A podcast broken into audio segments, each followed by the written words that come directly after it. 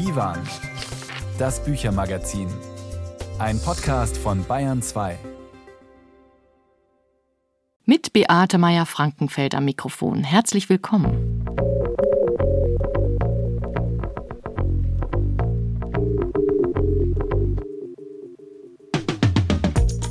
Eine Stunde Bücher mit einem kleinen Schwerpunkt zur Literatur aus Slowenien, dem Gastland der Frankfurter Buchmesse, die in der kommenden Woche beginnt.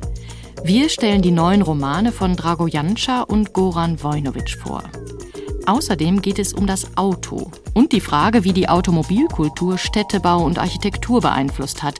Dazu ein Gespräch mit dem Architekturhistoriker Erik Wegerhoff. Das Hörbuch geht mit Michael Köhlmeier auf die sehr persönliche Suche nach dem Schönen. Die französische Schriftstellerin Cécile Weisbrot schickt in ihrem neuen Roman eine Frau auf die Reise ins Land ihrer Familienherkunft, nach Polen. Und ein Literaturrätsel haben wir natürlich auch wieder für Sie vorbereitet. Schön, dass Sie dabei sind. Goran Vojnovic, Jahrgang 1980, ist der Sohn eines bosnischen Vaters und einer kroatischen Mutter, aufgewachsen als Einwandererkind am Rand der slowenischen Hauptstadt Ljubljana. Sein Roman Cefuren raus, erschienen 2021, erzählte von einem solchen Viertel an der Peripherie, in einem dreckigen, harten Slang, der die Hoffnungslosigkeit, aber auch die Wut der ungeliebten Zuwanderer aus Bosnien-Herzegowina einfing. Am Ende wird der 17-jährige Held Marco von den Eltern wieder nach Bosnien geschickt. Und jetzt, im neuen Roman von Goran Vojnovic, kehrt er zurück in die Trabantenstadt. Dort ist nicht mehr viel, wie es war. Die deftige Sprache immerhin erkennt Marco gleich wieder. Vojnovic-Fans dürfte es genauso gehen. 18 Kilometer bis Ljubljana heißt der Roman. Mirko Schwanitz stellt ihn vor. Wenn ich ehrlich bin, würde ich mit Freuden jeden Tag dieselbe Tussi knallen wenn diese Tusse nicht nach Singapur gegangen wäre, wenn wir zusammen nach Deutschland oder Schweden gegangen wären, wäre alles erste Sahne gewesen.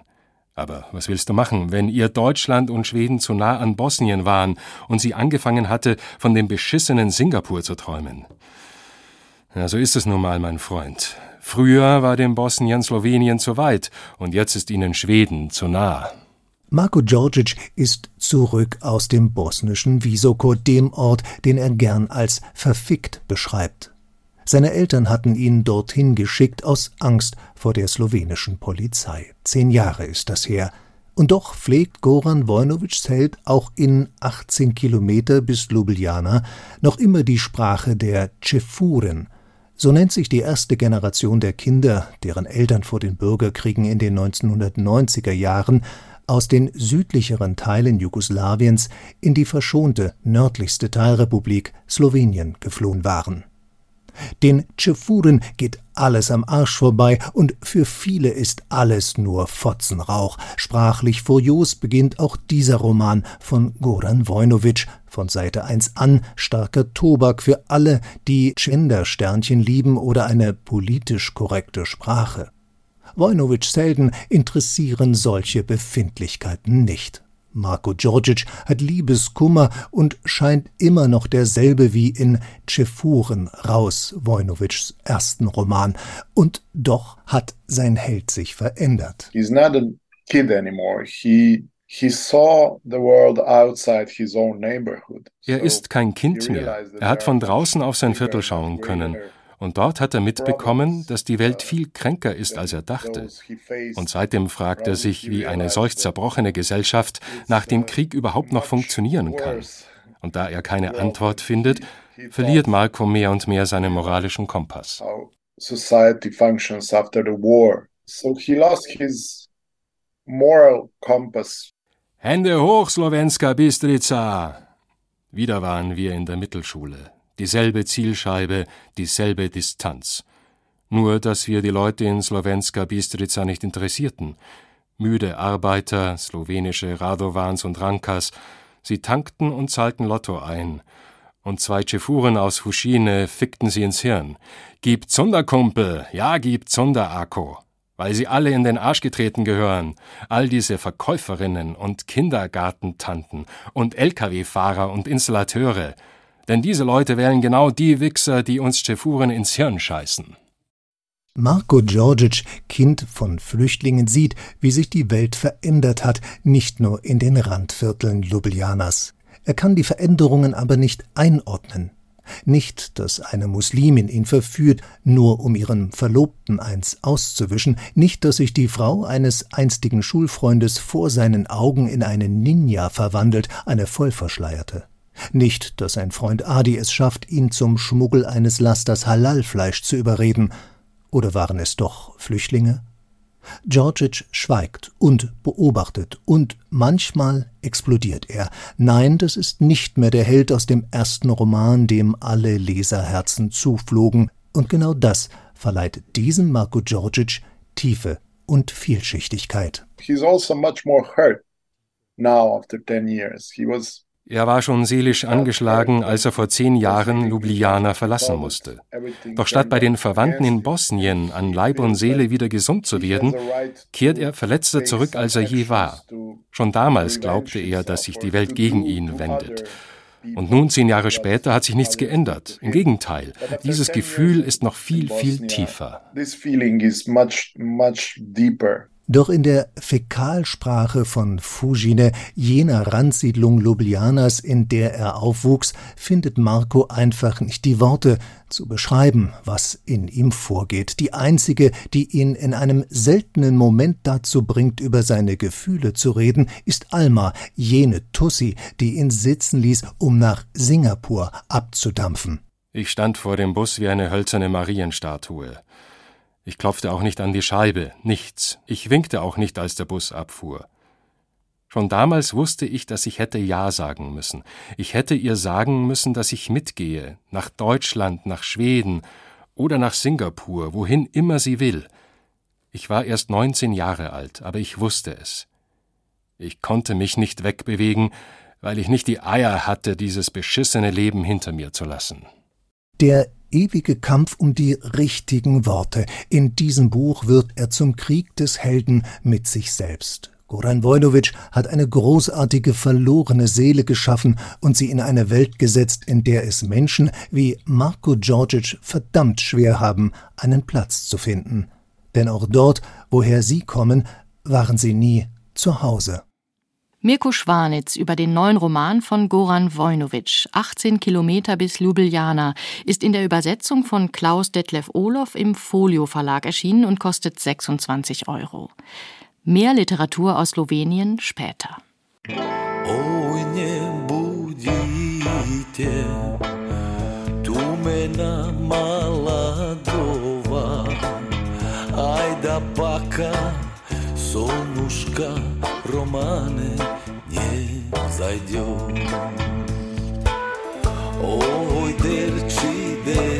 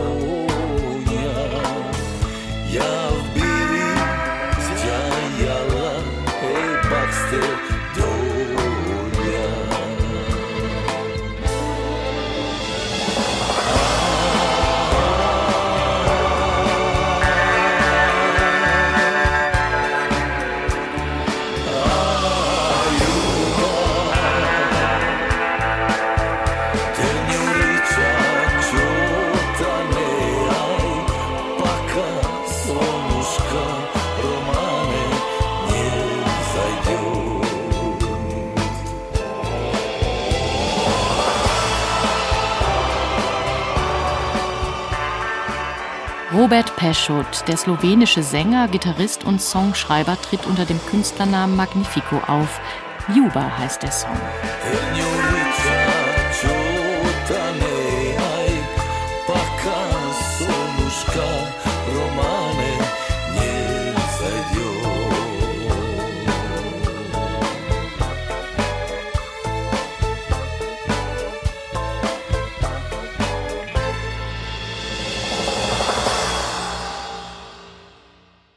Auto war nie nur ein Gebrauchsgegenstand, sondern immer hoch aufgeladen. Roland Barthes zählte es zu den Mythen des Alltags und nannte es ein magisches Objekt. Freiheit, Fortschritt, Dynamik, Eleganz, für all das steht das Auto, genauso wie für unseren viel zu großen CO2-Fußabdruck. Dass es auch ein Thema für einen Architekturhistoriker sein kann, beweist das neue Buch von Erik Wegerhoff. Automobil und Architektur, ein kreativer Konflikt heißt es. Ich freue mich, dass Erik Wegerhoff mir zum Gespräch zugeschaltet ist. Herzlich willkommen im Divan. Vielen Dank, ich freue mich ebenso, Frau Meyer-Frankenfeld. Automobil und Architektur, Herr Wegerhoff, das ist eine komplizierte Beziehung, aber keine, die von Anfang an schon krisenhaft gewesen wäre. Gleich im ersten Kapitel Ihres Buches stößt man auf Bildtafeln aus dem Jahr 1921, die einen ganz großen kulturhistorischen Bogen aufmachen. Das sind vier Fotos auf einer Doppelseite, oben zwei antike Tempel und darunter jeweils zugeordnet ein Auto. Wie ist das zu lesen? Ja, das ist natürlich Architekturgeschichte so, wie sie eigentlich nur Architekten schreiben können. Also grob vereinfacht und wahnsinnig inspirierend und faszinierend. Das ist eine Illustration eines Artikels, die der Schweizer Architekt Le Corbusier geschaffen hat. Und da stellt er antike Tempel und damals zeitgenössische Autos einander gegenüber, eigentlich um seinen Kolleginnen und Kollegen die Augen zu öffnen für das, was sie angeblich noch nicht sehen, nämlich dass die antike Architektur sich doch von der Archaik, also so den etwas groben Frühformen der Tempel, entwickelt habe bis hin zum Parthenon. Zugleich auch die Autos sich entwickelt hätten von so noch etwas kutschenähnlichen, ungeschlachten Gefährten, wo die Einzelteile noch nicht so richtig zusammenkommen, hin zu einem Wagen seiner eigenen Zeit. Das ist dann ein Delage von 1921, den er da abbildet, wo alles wunderbar zusammengezogen ist zu einer relativ windschlüpfrigen Form und zu einer neuen Einheit. Nur die Architektur seiner eigenen Zeit, die komme eben nicht voran. Das wollte er eigentlich mit dieser Gegenüberstellung zeigen. Und damit auch plädieren für eine moderne, modernistische Architektur, die diese Bewegung, die Sie beschrieben haben, die das Auto gegangen ist, auch mitgeht, oder? Ja, das ist eben das Wundersame eigentlich, dass er diese völlig absurde Gegenüberstellung von antikem musterhaften Bauwerk aus der damaligen Zeit mit einem völlig neuen technischen Gefährt dazu verwendet, um eigentlich ein Argument für eine Modernisierung zu machen, aber eine Modernisierung, die sowas ist wie eine moderne Klassik gewissermaßen. Zur Beziehung von Automobil und Architektur gehört natürlich ganz wesentlich der Städtebau. Und zur städtebaulichen Aufgabe wurde das Auto erst, als es ein Massenprodukt wurde. Da muss man den Verkehr leiten, fließen lassen, Staus vermeiden, große Ringautobahnen um alte Stadtkerne ziehen. Aber diese Aufgabe hatte auch mit dem Auto als schierem Material sozusagen zu tun, mit dem ruhenden Verkehr, wie das dann heißt. Also es geht um die Unterbringung all der Autos, ums Parken. Ab den 60er Jahren, das schreiben Sie in Ihrem Buch, wurden richtige parkphilosophische Diskurse geführt. Wie sahen die denn aus? Das ist eigentlich interessant, dass sich mit den 50er, 60er Jahren, mit der Nachkriegszeit und dann eben mit der Massenautomobilisierung das Verhältnis zum Auto vollkommen ändert. In den 20er Jahren haben wir es noch mit einem Objekt zu tun, das ist singulär, das verkörpert die Avantgarde, das ist wahnsinnig teuer, das können sich nur Einzelne leisten. In den 50ern ist das ganz anders. Da gibt es plötzlich diese Verkehrsmassen, die man sich vorher erträumte. Und das beginnt plötzlich auch Angst zu machen. Und damit kommt dieser Begriff des ruhenden Verkehrs auf. Also damit beginnt sich das Verhältnis der Architektur zum Auto vollkommen zu wandeln. Insofern, als dass man die Architektur nun auch als Problemlöser braucht. Um das Auto am Fließen zu halten, muss man einerseits diese Stadtautobahnen bauen, die Sie eben beschrieben haben, und andererseits muss man ganz pragmatisch sich mit der enttäuschenden Tatsache auseinandersetzen. Das Auto, das prescht nicht nur vorwärts in eine vielversprechende Zukunft, sondern es steht, und es steht sogar auch die meiste Zeit eigentlich, und es kann auch im Weg stehen. Und das führt dazu, dass der Parkplatz erfunden und theoretisiert wird. 1956 geschieht das in Deutschland zum ersten Mal und sich aber dann tatsächlich auch ja nicht nur so eine Art von Funktionärsliteratur findet, sondern es eben tatsächlich auch so etwas gibt wie das, was Sie eben angesprochen haben, so parkphilosophische Exkurse. Wir kommen gar nicht umhin, als uns von dem Auto zu verabschieden, denn richtig lösen können wir das Problem gar nicht. Der Stadtraum, das ist ja eine sehr wichtige Frage für das Verhältnis Automobil und Architektur, wie der aufgeteilt wird. Und das ist auch eine sehr komplizierte Frage. Also man hat Fußgängerzonen eingerichtet, die dann eben den Gehenden vorbehalten sind. Auf der anderen Seite kann man dadurch den Autoverkehr an anderen Stellen konzentrieren und schneller, besser fließen lassen. Auch das ist eine Ordnung, die sich so nicht durchhalten lässt. Und man hat dann angefangen, darüber nachzudenken, wie man den Stadtraum vielleicht neu aufteilen kann, den Straßenraum. Sie gucken da sehr ausführlich auf die Spielstraßen, die es in Deutschland ab den 80ern gab, diese sogenannten verkehrsberuhigten Bereiche. Und wenn man sich diese Broschüren ansieht, die Sie da zeigen und über die Sie schreiben, das sieht schon fast wie so eine nostalgische Stadtutopie aus, oder? Das ist auf jeden Fall so. Also das Ganze muss man natürlich auch im Kontext der Ölkrise sehen. Und zeitgleich beginnt man dann auch in Deutschland eben anders auf die Straßen zu schauen und sich dessen bewusst zu werden, dass man eigentlich die Städte komplett ausgeräumt hat, dass man mit der zunehmenden Verbreitung von Autos dazu übergegangen ist, die Stadt eigentlich und die Straßen, den Straßenraum primär auf das Auto auszurichten. So sehr, dass man beginnt, eben über gemischte Straßenräume nachzudenken. Und diese gemischten Straßenräume, die sind, und das lässt sich für viele Architekturdebatten der beginnenden Postmoderne sagen, die sind extrem nostalgisch eigentlich. Die gucken zurück und die gucken auf die Zeit tatsächlich vor dem Automobil, die unglaublich idealisiert wird. Also sowas wie Pferdemist und so weiter kommt da natürlich gar nicht vor, sondern das sind glückliche Straßenräume, auf denen wir alle gemeinsam auf der Straße existiert haben, nämlich Fuhrwerke und spielende Kinder vor allen Dingen auch. Also diese Perspektive des Kindes ist auch immer ganz, ganz wichtig. Und das ist eben interessant, dass es jetzt hier tatsächlich zu der Straße als gemischte Zone kommt und darüber dann auch wieder zu Debatten, wie denn eigentlich der Belag solcher Straßen zu gestalten ist. Und da kommt man dann zurück auf das Kopfsteinpflaster. Also die große Renaissance des Kopfsteinpflasters kommt auch in den 70er Jahren auf und kommt auch mit der Spielstraße auf, denn das Kopfsteinpflaster durch sein Rappeln führt natürlich im Auto dazu, dass man automatisch langsamer fahren muss. Das Ganze lässt sich dann noch so einbetten in eine Art einer, ja, man könnte glaube ich sagen, Ästhetik der neuen Niedlichkeit. Also hier irgendwie ein Poller und dort ein Bänkchen und hier ein Baum.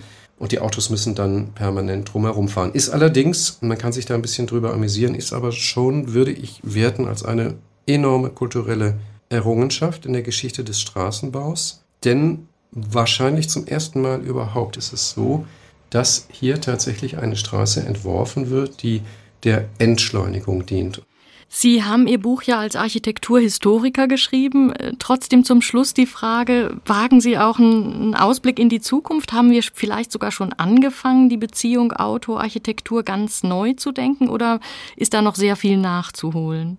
Also mit aller Vorsicht sage ich das sozusagen als Historiker, der hier Prophet spielen darf. Aber ich würde doch sagen, also wenn man die Tendenzen verlängert, die sich da abzeichnen in den Architekturdebatten des 20. Jahrhunderts, dann muss man erstaunlicherweise feststellen, dass es eigentlich eine zunehmende Entschleunigung als Maxime der Architekturdebatten gibt. Gewiss keine technische Entschleunigung, aber eine Entschleunigung als Ideal eigentlich, wo man denn gerne hin will. Also die Avantgarden des, des frühen 20. Jahrhunderts, der 1910er, 20er Jahre, die haben sich für absolute Hochgeschwindigkeit begeistert.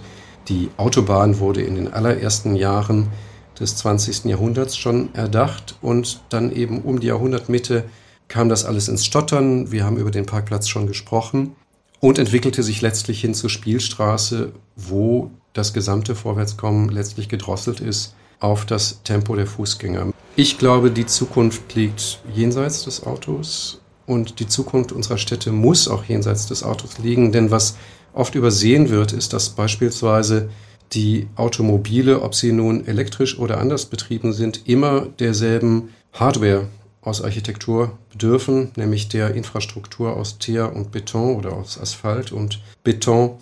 Und dessen müssen wir uns bewusst sein. Können wir das eigentlich noch machen in einem Zeitalter, wo Versiegelung zunehmend ein Problem ist, wo die Städte komplett überhitzen im Sommer? Ich glaube, dass das Instrument des Städtebaus und des Straßenbaus der Zukunft eigentlich der Presslufthammer sein wird und dass auch unsere Zukunft vielleicht weniger technikorientiert ist oder sagen wir mal mehr Low-Tech, als wir uns das eigentlich heute vorstellen.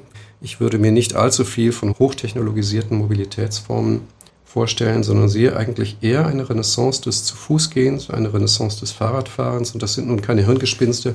Schaut Sie sich beispielsweise Paris an, was da in den letzten 15 Jahren passiert ist an Mobilität für Fahrradfahrer und Fußgänger. Das ist absolut enorm. Das ist eine der wenigen Städte in Europa, wo tatsächlich mal Autospuren zurückgeschnitten wurden zugunsten von Fahrradwegen. Und das muss man aber eben auch tatsächlich machen, um uns in die Zukunft zu befördern. Erst wenn Autofahrerinnen und Autofahrer im Stau stehen und merken, dass Radler an ihnen vorbeiziehen. Erst dann weiß man vielleicht, welcher Weg in die Zukunft führen könnte. Das sagt Erik Wegerhoff über die Zukunft der Autokultur und seinen sehr lesenswerten Band Automobil und Architektur, ein kreativer Konflikt. Zugeschaltet war er uns aus Rom. Vielen Dank für das Gespräch. Ganz herzlichen Dank Ihnen. Das Buch mit vielen Abbildungen, auch etwas fürs Auge, ist gerade im Wagenbach Verlag herausgekommen für 32 Euro. Dass auch Autos schön sein können, das würden nicht nur Liebhaber oder Oldtimer-Freaks behaupten. Was aber ist das eigentlich, das Schöne? Der österreichische Autor Michael Köhlmeier ist dieser Frage nachgegangen, auf sehr persönliche Weise. 59 Begeisterungen hat er zusammengetragen, von Mozart über Tolstoi bis zu Batmans Joker. Für Julie Metzdorf der Hörbuchtipp im Divan auf Bayern 2. Die Poesie soll sich um die Plausibilität nicht kümmern. Schön ist, was überrascht. Schön ist, was wir vorher nicht für möglich gehalten haben. Michael Köhlmeier denkt über die Schönheit nach. Und das entschieden subjektiv. Wie sonst möchte man meinen, denn auch das einer der Gedanken des Buchs, Kunst spricht zu jedem Einzelnen, zu ihm, zu mir, zu ihnen. Ich entdecke in König Lear, dem alten, verzweifelt Liebenden, mich selbst. In der absurden Hölle von Samuel Beckets Endspiel sehe ich meine eigene Leere in all ihrer absurden Buntheit. Aus Bruegels Kinderspielen erklingt mein eigenes kindliches Jauchzen. Aus Mozarts Musik weht mir Unerhörtes aus meiner Seele entgegen. Das Erhabene, was ist es anderes als Teilhabe an der Größe und Herrlichkeit des Menschen? Das Erhabene sind wir selbst. Von Bruegel über Mozart und Dostojewski zu den Kriminalromanen von Agatha Christie und Bob Dylans Lyrik geht diese Reise durch die Kultur. Doch Köhlmeiers Begeisterungen sind keine lexikalische Abhandlung kultureller Meisterleistungen aus Theater, Musik, Malerei und Literatur. Es geht eher um Teilhabe. Teilhabe an einem offenen Nachdenken, das neben eigenen Erfahrungen des Autors, neben Erinnerungen an Selbsterlebtes auch Gespräche mit Freunden wiedergibt und oft genug auch Widerspruch mitbedenkt, andere Sichtweisen. Wollen wir Kultur oder brauchen wir sie? Rührend die Geschichte des Ehepaars, das ein einziges Mal ins Theater ging, Shakespeares King Lear sah und begeistert war. Die beiden besuchten dann aber nie wieder ein Theaterstück, weil sie fürchteten, der wunderbare Eindruck wäre dadurch kleiner geworden. Ich erzähle die Geschichte meinem Freund. Er sagt, ich hätte folgendermaßen argumentieren sollen. Größer wäre der Eindruck geworden. Das Gute verdünne sich nicht. Ein Gutes gebe dem anderen. Wer Macbeth gesehen hat, verstehe König Lear besser. Wer Othello gesehen hat, könne sich besser in Professor Unrat aus dem gleichnamigen Roman von Heinrich Mann einfühlen. Wer meint, Schönes sei oberflächlich, irrt gewaltig. Köhlmeiers Begeisterungen drehen sich eben nicht nur um Fluffiges, auch Mordmotive, der Teufel und das Böse, Marleen Haushofers Roman Die Wand und das pathologische Dauergrinsen von Batmans Joker werden analysiert. Inspiration für den Joker bezog der Zeichner Jerry Robinson, er lebte von 1922 bis 2011, aus Victor Hugos Roman Der lachende Mann von 1869. in dem von einem wahnsinnigen Arzt erzählt wird, der einem jungen, durch und durch liebenswürdigen und durch und durch angepassten, normalen Mann mit dem Skalpell ein ewiges Lachen ins Gesicht schneidet. Im Comic allerdings hat diese Figur von Anfang an anarchistische Züge. Der Joker ist von Anfang an zügellos böse. Michael Köhlmeier hat das Buch selbst eingesprochen. Er hat früher mal beim Radio gearbeitet. Seine sonore Stimme trägt durch den Text, hinreichend professionell, um den Vortrag vergessen und den Geist des Textes erfassen zu lassen, aber doch persönlich und engagiert genug, dass man auch nie vergisst, der, der da spricht, meint das, was er sagt, wirklich selbst. Julie Metzdorf mit einer Hörbuchempfehlung. Das schöne 59 Begeisterungen von Michael Köhlmeier ist in einer ungekürzten Autorenlesung beim Hörverlag herausgekommen.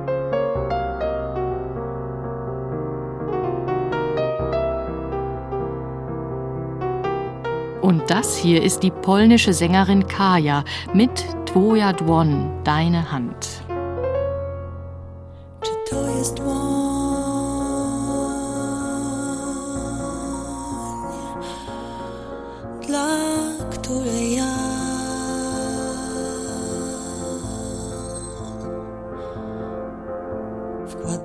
w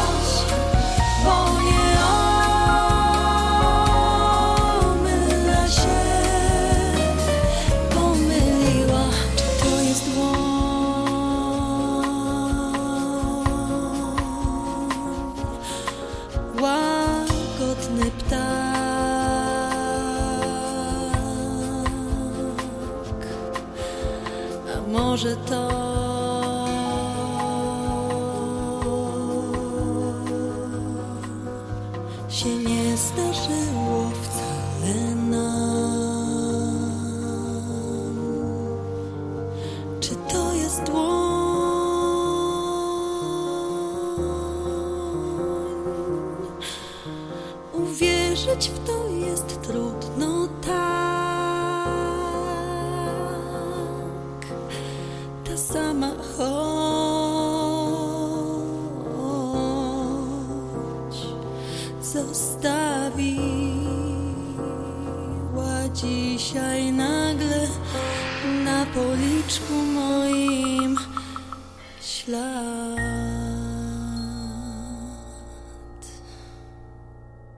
französische Schriftstellerin Cécile Weisbrot wurde 1954 in Paris geboren, als Tochter polnischer Juden. Viele ihrer Bücher sind autobiografisch beeinflusst, auch ihr neuer Roman Memorial. Eine Erzählerin, die einige Gemeinsamkeiten mit der Autorin hat, begibt sich auf die Suche nach ihrer Herkunft. Eine äußere Reise, die sie in einen inneren Dialog mit sich selbst und den Stimmen der Vorfahren führt. Anna-Elena Knerich hat Memorial gelesen und mit Cecil Weißbrott gesprochen. Der Roman beginnt mit einer kurzen Passage über die Schneeeule, jener Einzelgängerin, die weite Strecken über karge, eisige Landschaften fliegt. Wie sie begibt sich auch die Ich-Erzählerin allein auf eine Reise, gen Osten, zum vielbeschwiegenen Herkunftsort ihrer Familie. Dass es sich um die polnische Stadt Kielce handelt, erfährt man im ersten Kapitel noch nicht. Länder und Ortsnamen fallen erst später, als müsste sich die Erzählerin das Konkrete erst mit der physischen Annäherung erschließen. Beim Warten auf den verspäteten Zug zeigt sich ihre Ambivalenz angesichts dieser Spurensuche. Wie so oft wollte ich zugleich abreisen und nicht abreisen, etwas entdecken und es nicht entdecken, etwas wissen und es nicht wissen. Als Korrespondentin in Mexiko hatte sie bisher größtmögliche Distanz zu ihrer Familie gepflegt. Doch als die Großmutter stirbt, die Alzheimer-Erkrankung bei Vater und Tante zunimmt und die Familienerinnerung damit endgültig zu erlöschen droht, kann sie sich nicht mehr entziehen. Die Suche nach der Herkunft, nach dem eigenen Daseinsgrund wird zur Notwendigkeit. Die Autorin, Cecile Weißbrott, hat selbst eine solche Reise unternommen allerdings mit ausbleibender Erkenntnis, wie sie erzählt. Natürlich war es nicht so gezielt gedacht, aber den Roman zu schreiben war ein bisschen so ein Versuch, etwas daraus zu retten, dass diese Reise trotzdem nicht umsonst ist. Wie Cecile Weißbrott ist auch die Protagonistin Nachfahren polnischer Juden, die noch vor dem Zweiten Weltkrieg nach Frankreich ausgewandert waren. Doch wenngleich dieser autofiktionale Roman von der zweiten Generation Holocaust-Überlebender handelt, so steht hier vor allem ein Konflikt zwischen zwei Generationen, eine familiäre Beziehungslosigkeit im Zentrum. Die Erzählerin, deren Mutter früh starb, bezeichnet ihren Vater nicht als solchen. Sie nennt ihn den Bruder, ihre Tante die Schwester. Die beiden bilden, so empfindet es die Erzählerin, eine monströse Entität. Es ist also, ob es keine Liebe gibt, also gegenseitig. Die Liebe existiert zwischen den Geschwistern, aber wurde nicht übertragen zwischen Eltern und Kind. Und diese Entität sozusagen, die hatte so viel Angst und fühlte sich so hilflos, dass sie das eigene Kind nicht beschützen konnte. Nach ihrer Verpflanzung nach Frankreich suchten die Geschwister ihr Leben lang Schutz im Stillstand. Sie arbeiteten hart, verließen das neue Zuhause nie wieder, schwiegen über die Traumata der Vergangenheit. Die Tochter erstickt fast daran und reagiert mit permanentem Umherirren. Bei der Zugreise nach Polen passiert äußerlich wenig, man folgt vor allem ihren Gedanken, in die sich immer wieder die Stimmen der Vorfahren mischen. Du sprichst von Erinnerung. Du trägst die Erinnerung. Um leben zu können. Und um weiterzuleben. Mussten wir jedoch vergessen. Das Land vergessen, aus dem wir kamen. Und die Sprache vergessen, die wir gesprochen haben. Diese inneren Dialoge, die die längere Narration in Ich-Perspektive durchbrechen, verleihen dem Text etwas Musikalisches. Wie in einem Orchesterstück greift eine Stimme ein Motiv oder einen Gedanken der anderen auf, führt sie fort. Doch die Stimmen spielen auch noch eine andere Rolle. Sie sind wie Gegengedanken sozusagen. Also Es war für mich in der Situation der einzige Weg, wo die Ich-Erzählerin, die ganz allein ist und reist, begleitet wurde. In Kielce zieht es die Erzählerin intuitiv zum Fluss. Symbolhaft kommt es am Ufer zur Begegnung mit einem Toten. Es ist ein älterer Bruder ihres Vaters, der mit 13 Jahren der Enge der Familie entkommen wollte und ertrank. Es ist eine Ursprungsszene ihrer Familie, die mit der Urszene der Stadt verbunden ist, dem entsetzlichen Nachkriegspogrom von 1946, bei dem mehr als 40 Juden ermordet und ins Wasser geworfen wurden. Somit treffen dort individuelle und kollektive Traumata aufeinander. Alles endete im Fluss, wie es im Roman heißt. Und die Erzählerin kehrt mit einer Antwort zurück nach Paris, zum dementen Vater und dessen Schwester. Am Ende versteht sie ein bisschen mehr, was die vorherige Generation getreibt hat. Und sie findet vielleicht am Ende, dass sie recht hatten. Also es gibt eine Art Sehnsucht nach der Ruhe und in dem Sinn gibt es eine Versöhnung. Memorial von Cécile Weißbrott aus dem Französischen von Holger Fock und Sabine Müller, Waldstein Verlag 22 Euro. Ein Beitrag von Anna-Elena Knerich war das. Sie hören Divan, das Büchermagazin auf Bayern 2 und wir kommen nochmal nach Slowenien zurück. Zuerst mit einer Schriftstellerin und Ökolandwirtin. Für ein paar Augenblicke es müssen sieben oder acht Minuten gewesen sein, sprach ganz Europa, die ganze Welt über die Jahrhundertkatastrophe in unserem Land, bis es in Peking unaufhörlich regnete und überschwemmte. Auf Hawaii brannte, in Kanada immer noch brennt, in Norwegen regnete, in Schweden überflutete, in Griechenland brannte, in Griechenland wieder brannte, in Norditalien ein Orkan wütete, in Österreich sturzbachartig regnete, auf Sizilien brannte, den Flughafen in Frankfurt überflutete, am Flughafen in Palermo brannte, Gleise in der Schweiz fortriss, den Balkan unter Wasser setzte. Dann verschwanden die Meldungen über unsere Gegend wieder aus der weltweiten Berichterstattung und wir konnten wieder in Ruhe und konzentriert unsere Hacken und Schaufeln schwingen und damit beginnen, den Schlamm zu beseitigen, der unsere Welt während der Hochwasserkatastrophe überzogen hatte und der nach Giften, Fäulnis, Fäkalien, Leichen und Kadavern stank. Tote Tiere und tote Bäume, tote Hoffnungen und tote Träume, tote Heime und tote Pläne und tote Würde und tote Sicherheit. Im Sommer betreibt Natascha Kramberger mit einem Kollektiv einen Biobauernhof in Slowenien. Den Winter verbringt sie als Autorin in Berlin. Mauerpfeffer nennt sie ihren gerade erschienenen Essay über das Landwirtschaften in Zeiten des Klimawandels. Es geht um Mensch und Natur, Politik und Wetter, Dürre und Regen, Gefräßigkeit und Großzügigkeit.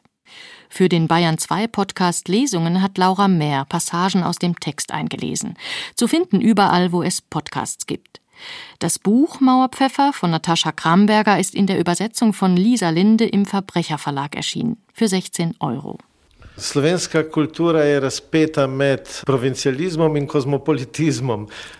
slowenische Kultur pendelt zwischen Provinzialismus und Weltoffenheit. Sie ist auf ihre Weise sehr reich. Auch wenn sie klein ist, bleibt die slowenische Kultur zugleich ein weites Feld. Slovenska kultura, kakorkoli je majhna, je ein weites Feld. Drago Janša, geboren 1948, gehört zu den bedeutenden Schriftstellern Sloweniens. Seine vielstimmigen Bücher erkunden das weite Feld der slowenischen Geschichte. Und immer wieder hat er seine Heimatstadt Maribor zum Schauplatz gemacht. Das einstige Marburg an der Drau. Das ist auch in seinem neuen Roman so. Als die Welt entstand, heißt er. Im Studio ist meine Kollegin Katrin Hilgruber, die das Buch für uns gelesen hat. Grüß dich, Katrin. Grüß dich, Beate. Vielen Dank für die Einladung. Was ist das denn für eine Welt, um die es hier geht? Wovon erzählt Dragojanscha? Er erzählt von den frühen 1960er Jahren in seiner Heimatstadt Marburg an der Drau oder Maribor, das einst durch die berühmte Wiener Südbahn mit der Hauptstadt des K&K-Reiches verbunden war und diese frühen 60er Jahre sind noch ganz stark von den Auswirkungen des Zweiten Weltkriegs geprägt. Also die ganze Bevölkerung ist in verschiedene Lager gespalten. Die einen sind noch sehr religiös, sehr katholisch, die anderen hängen natürlich Tito und dem besonderen jugoslawischen Kommunismus an, also eher dem Atheismus. Dann finden sich natürlich die Partisanen und Deutschstämmige, die verunglimpft werden, unter anderem als Schwabensau. Also eine ganz wirre Gemengelage. Das wäre so ein bisschen das Kapitel Stadtgeschichte, um das es in dem Roman geht. Wer erzählt uns das alles? Welche Perspektive nimmt der Text ein? Der Roman nimmt die Perspektive des 12- bis 13-jährigen Daniel ein, eines sehr fantasiebegabten Jungen oder Jugendlichen, der unter anderem einen ersten Anflug von Erotik erlebt, als nämlich in der Eingangsszene eine junge Kärntnerin in der Stadt eintrifft mit zwei Koffern und einem sehr auffallenden weißen Spitzenkragen. Lena heißt sie, eine sehr stille junge Frau, die in seine Nachbarschaft zieht, in ein von den Behörden konfisziertes Haus, das renoviert wurde und dessen Eigentümer vertrieben wurden.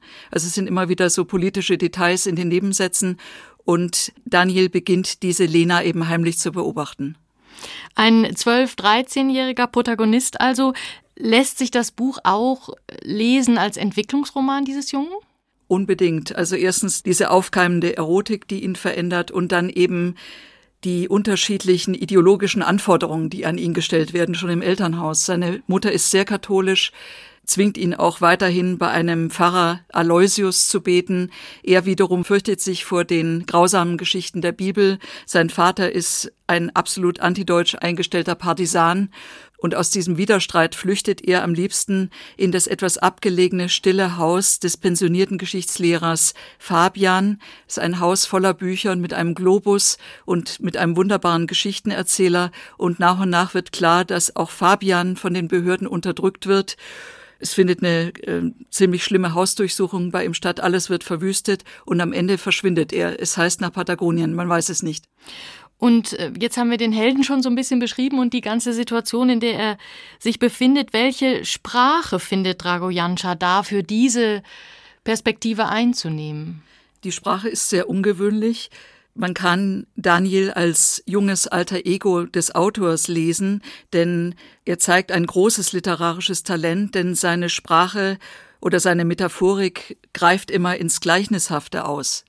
Also es sind sehr viele biblische Anklänge, es ist also unter anderem davon die Rede, dass die Welt zum Zeitpunkt ihrer Geburt genau dieselbe wie später ist, als sie schon reif ist.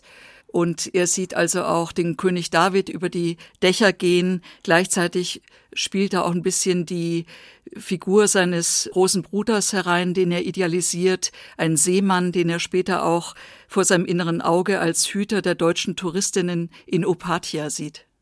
Hat das auch so einen ironischen Ton manchmal? Jetzt, wenn du es beschreibst, klingt das ein bisschen so?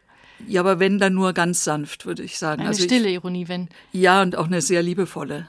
Jetzt können wir, die meisten von uns, das Buch ja nur in der Übersetzung lesen und so ein Gastlandauftritt auf der Buchmesse erinnert immer wieder mal daran, wie wichtig die Arbeit von Übersetzerinnen und Übersetzern eigentlich ist und wie selten sie auch gewürdigt wird. Dieses Buch hat Erwin Köstler übersetzt ins Deutsche. Ist das eine gelungene Übersetzung aus deiner Sicht? Auf jeden Fall. Er hat den Text in ein wunderbar wendiges Deutsch gebracht, vor allem was die Fantasie des Jungen oder des jungen Daniel betrifft, der unter anderem einen proletarischen Tausendfüßler erblickt. Das sind die Fabrikarbeiter, die jeden Morgen in die in die volkseigenen Betriebe strömen. Und ich würde sagen, Erwin Köstler, den ich schon als Übersetzer des großen Kriegsromans Menuett für Gitarre zu 25 Schuss von Vitomil Supan kenne, er tritt in die Fußstapfen des Doyens Klaus Detlef Olof, würde ich sagen. Drago Janča ist Romancier, Essayist. Er hat auch als Journalist gearbeitet und hat sich immer wieder für die Meinungsfreiheit in Slowenien eingesetzt. Das trug ihm 1974 während der Kommunistischen Volksrepublik wegen angeblicher Verbreitung feindlicher Propaganda einige Monate Haft ein, später ein Berufsverbot als Redakteur der Zeitung Vetscher. Zeigt sich dieser aufklärerische, freiheitsliebende Geist auch in diesem neuen Roman von ihm? Ja, das würde ich schon sagen, vor allem eben in diesen ideologischen Widersprüchen, die ad absurdum geführt werden und hinter denen er immer wieder den Menschen sucht. Eben auch Daniel, dann Lena, die ein ganz unglückliches Schicksal hat, was wiederum auf wahren Begebenheiten beruht, wie Drago Janša seinem österreichischen Verleger Herbert Ohrlinger erzählt hat. Und es zeigt sich auch immer wieder der liberale und rationale Humanist, als den ihn Claudio Magris bezeichnet hat. Er sagte über Dragojanscha, seine Fabulierkunst ist nicht von der leidenschaftlichen Liebe zur Moral zu trennen, die alle Schleier zerreißt und das Böse bloßlegt. Katrin Hillgruber über den neuen Roman des slowenischen Erzählers Dragojanca, Als die Welt entstand, übersetzt von Erwin Köstler für 26 Euro im Schollnei Verlag erschienen. Vielen Dank fürs Lesen, Katrin, und für das Gespräch. Ich danke auch.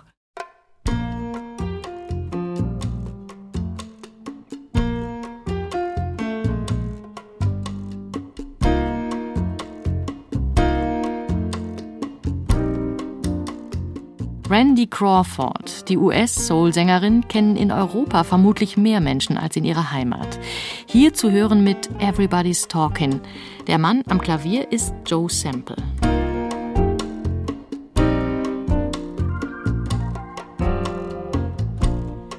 Everybody's talking at me. I don't hear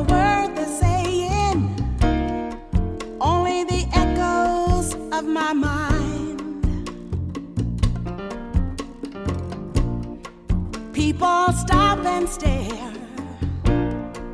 I can't see their faces, only the shadows of their eyes. I'm going where the sun keeps shining through the pouring rain.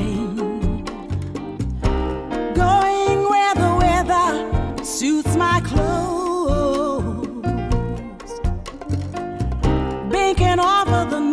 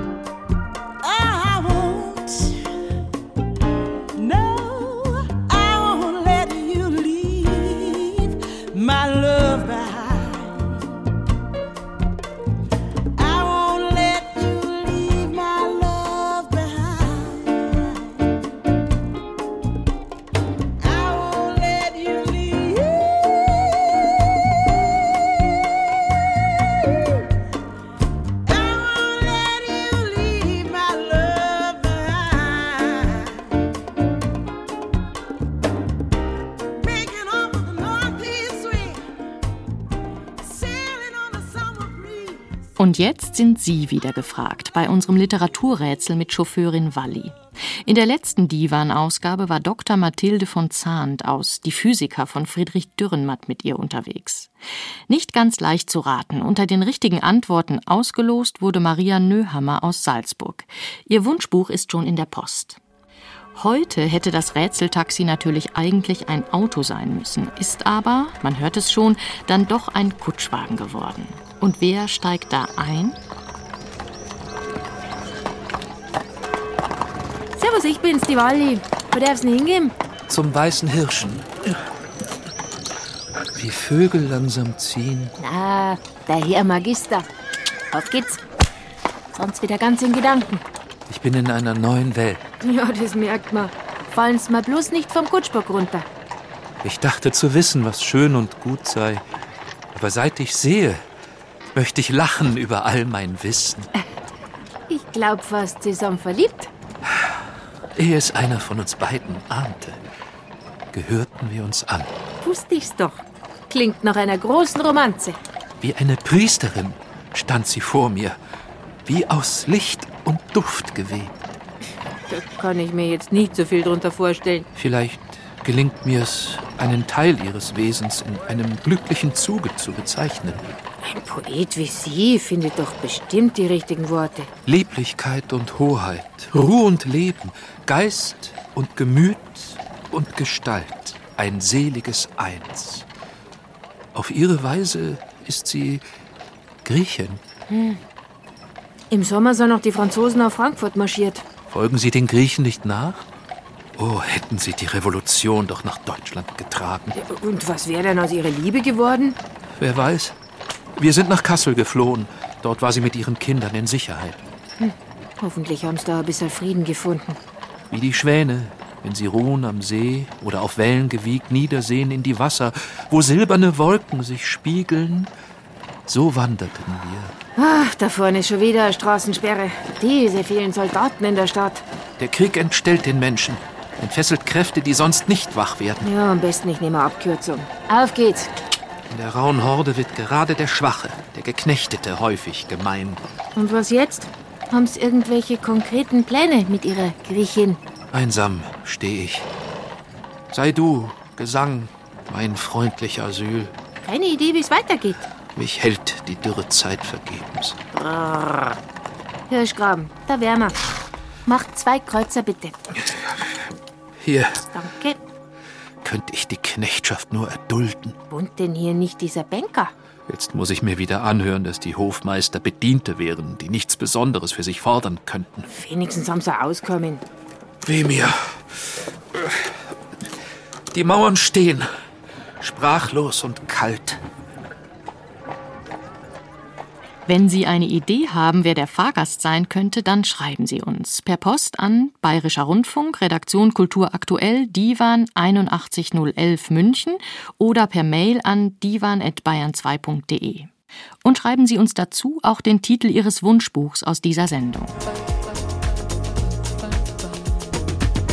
Wir verabschieden uns. Danke für Ihr Interesse, sagt im Namen des ganzen Teams Beate Meyer-Frankenfeld.